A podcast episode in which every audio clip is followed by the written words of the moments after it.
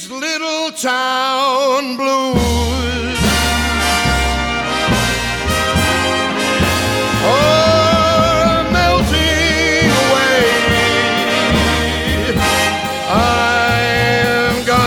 a brand new start of it in. Hallo zusammen und herzlich willkommen zu einer neuen Folge von Belt Voice Training. In diesem Podcast gebe ich euch Tipps und Tricks für eure Singstimme, für Pop, Rock, Soul, Musical und Jazz, denn cool singen ist gar nicht so schwer. Heute geht es um The Voice. Damit meine ich nicht die gleichnamige TV-Show, in der nach unentdeckten Talenten gesucht wird, sondern Frank Sinatra. Sein Gesangsstil und die Klangfarbe seiner Stimme gelten noch heute als Jahrhundertereignis. Zuerst möchte ich euch den Unterschied zwischen Crooning und Belting verständlich machen und warum beide Gesangsstile eurer Stimme einen außergewöhnlichen Klang verleihen können. Danach bekommt ihr Tipps, wie ihr New York, New York von Frank Sinatra meistern könnt, insbesondere die schwierigste Stelle. Und am Schluss gibt es noch ein paar ganz besondere Fun Facts zu Frank Sinatra, The Voice und seiner tollen Stimme. Und ein ganz besonderes Angebot für euch. Mein Name ist Christine Bonin und ich bin Belt Voice Spezialistin. Meine Bücher zur Beltstimme findet ihr auf www.christinebonin.com und natürlich überall, wo es Bücher und E-Books gibt. Also, jetzt geht es los. Let's belt out. Start spreading the news. I'm leaving today. I want to be part of it. New York, New York. Frank Sinatra war ein außergewöhnlicher Sänger. Er hatte einen tollen Stimmsitz und ließ die Töne durch seine Nasennebenhöhlen hinausschwingen wie kein anderer. Er erlaubte seiner Stimme nie nach hinten in den Hals zu rutschen. Diese gesangstechnischen Grundlagen gelten auch für den klassischen Gesang, doch damit hatte Frankie zum Glück nichts am Hut. Stattdessen konzentrierte er sich auf ausgezeichnete Phrasierung, sodass jedes Wort zu verstehen war. Vom Bandleader Tommy Dorsey hatte er lange Atemzyklen gelernt und er wusste, wie man das sogenannte Mikrofon-Popping vermied. Popping nennt man die hörbare Explosion von Konsonanten wie P und B, wie sie bei vielen Sängern häufig zu hören sind. Im Tonstudio benutzt man, um das zu vermeiden, heutzutage sogenannte Popkiller oder ein Popschutz. Dieser besteht in der Regel aus einer flachen Membran, die vor dem Mikrofon installiert wird. Hm, ich erinnere mich noch gut an unsere ersten Home-Recording-Aufnahmen in meiner Jugend. Da hatten wir einfach eine Art Ring gebastelt und einen Nylonstrumpf darüber gestülpt. Das funktionierte genauso gut. Sinatra wurde auch als sogenannter Crooner bezeichnet und sein stilistisches Vorbild war Bing Crosby, der sogenannte erste Crooner des Showbusiness. Crooning beschreibt ursprünglich das Bild einer Mutter, die mit sanfter, tiefer Stimme ein Wiegenlied für ihr Baby singt. Der Begriff wird seit Bing Crosbys Erfolg für alle Sänger verwendet, die mit melodiöser Stimme singen, und zwar so sanft, dass sie ohne Mikrofon in einem großen Saal oder Theater nicht zu hören wären. Dadurch könnte man eigentlich sagen, dass Crooning quasi das Gegenteil von Belting ist. Die sanfte melodiöse Stimme als Gegenstück zur großen lauten Stimme. Das ist an der Basis richtig, doch es geht um mehr, den sogenannten Sound. Während beim Belting eine körperliche Energie und Kraft deutlich hörbar ist, tritt beim Crooning eher das Volumen der Stimme in Erscheinung. Dies jedoch ohne klassisches Vibrato. Und das ist ein sehr wichtiger Unterschied zum klassischen Gesang. Wenn Michael Bublé, ein Nachfolger Sinatras als Crooner, am Ende seines Konzerts das Mikrofon zur Seite hält und einfach so in die Olympiahalle hinaus singt, merkt man, er kann singen und er hat auch eine große Stimme. Doch eigentlich sind solche voluminösen Töne nur noch das Tüpfelchen auf dem i. Denn was wir eigentlich an Bublé, Sinatra und vielen anderen Kronern lieben, ist der Sound ihrer Stimme. New York, New York liegt eigentlich in einer sehr bequemen Lage, fast schon Sprechlage. Dadurch klingt die Art und Weise, wie Frank diesen Song singt, Richtig cool und lässig. Insbesondere in der Strophe. Hört euch das nochmal kurz an. Little town blues are melting away.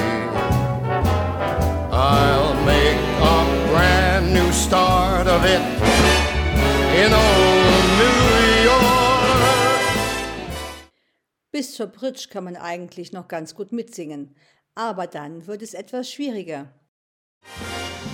And find I'm a number one, the hill, a number. Dieses spannungssteigernde Hinaufschrauben und die harmonische Struktur gibt uns das Gefühl, als würde er plötzlich viel höher singen.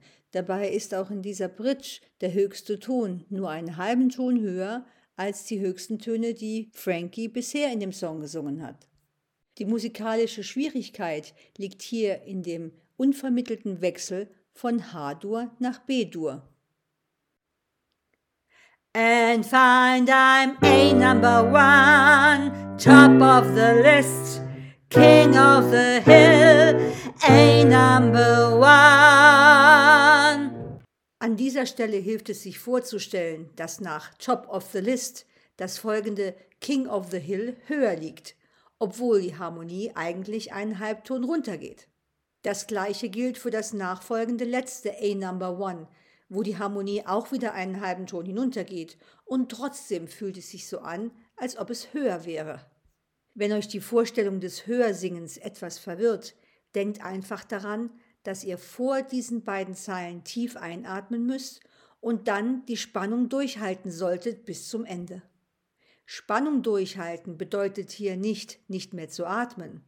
Aber wenn ihr vor King of the Hill nochmal nachatmet, lasst die Körperspannung nicht los.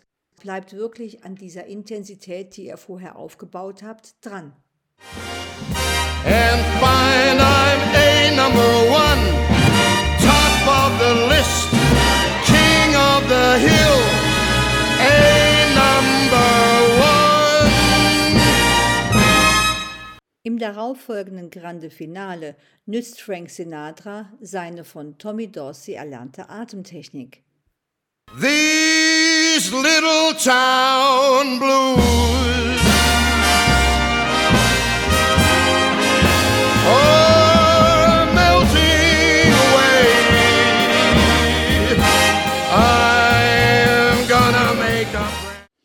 Da er weder hörbar einatmet noch längere Atempausen macht, scheint es fast so, als würde er die ganze Zeit durchsingen. Ein toller Effekt, doch wer Frank Sinatras Trick nicht beherrscht, sollte ruhig deutlich hörbar einatmen, denn mit Luft singt sich's einfach besser. Am besten ihr druckt euch den Text aus und macht Atemzeichen an die Stellen, wo ihr unbedingt atmen müsst, damit die folgenden Töne gut klingen. Wenn ihr darauf achtet und dann noch mit viel Resonanz und gutem Stimmsitz singt, wie Frankie das macht, dann wird euer New York sicherlich auch ziemlich gut klingen. Ja, und dann genießt es einfach, diesen Song zu singen. Er macht einfach immer wieder Spaß und baut sogar Stress ab. Denn beim Singen werden körpereigene Glückshormone ausgeschüttet. Und zeitgleich werden Stresshormone wie Cortisol und Adrenalin abgebaut. Also gönnt euch auf der Fahrt nach Hause ein bisschen The Voice und singt kräftig mit. It's up to you, New York, New York, New York. Übrigens, wusstet ihr, dass Sinatra eigentlich zwei Hits hatte, die New York, New York hießen? Der erste New York, New York Hit stammt aus dem Musical On the Town von Leonard Bernstein aus dem Jahre 1949. Erst 30 Jahre später nahm Sinatra The Theme from New York, New York von John Kender und Fred Epp auf. Im Original stammt der Song aus dem Film von Martin Scorsese New York, New York von 1977. Dieser und viele andere Songs hat Frank Sinatra natürlich auch sehr reich gemacht. Um sicherzugehen, dass sich seine Erben nach seinem Tod nicht streiten, hat er in seinen letzten Willen eine No-Contest-Klausel eingebaut. Diese sagt vereinfacht ausgedrückt, Wer meckert, wird enterbt. Das war sicher keine schlechte Idee. Ich habe heute auch noch etwas ganz Besonderes für euch. Mein Buch Belting, signiert und inklusive der für eure Stimme passenden MP3-Download-Übungen, biete ich euch zum Komplettpreis für 24,99 an. Einfach eine E-Mail an mich senden mit dem Stichwort Frankie und eurem Bestellwunsch mit Anschrift und los geht's. Weitere Angebote, Workshops und kostenlose QA-Sessions gibt es zukünftig auch in meinem Newsletter, den ihr auf meiner Webseite christinbonin.com abonnieren könnt. Beeilt euch, der nächstmögliche Termin für meine kostenlose QA-Session steht bereits fest. Bis zum nächsten Mal mit einer neuen Folge von Belt Voice Training. Euer Podcast für eine echt starke Stimme. Happy Belting! Eure Christine Bonin.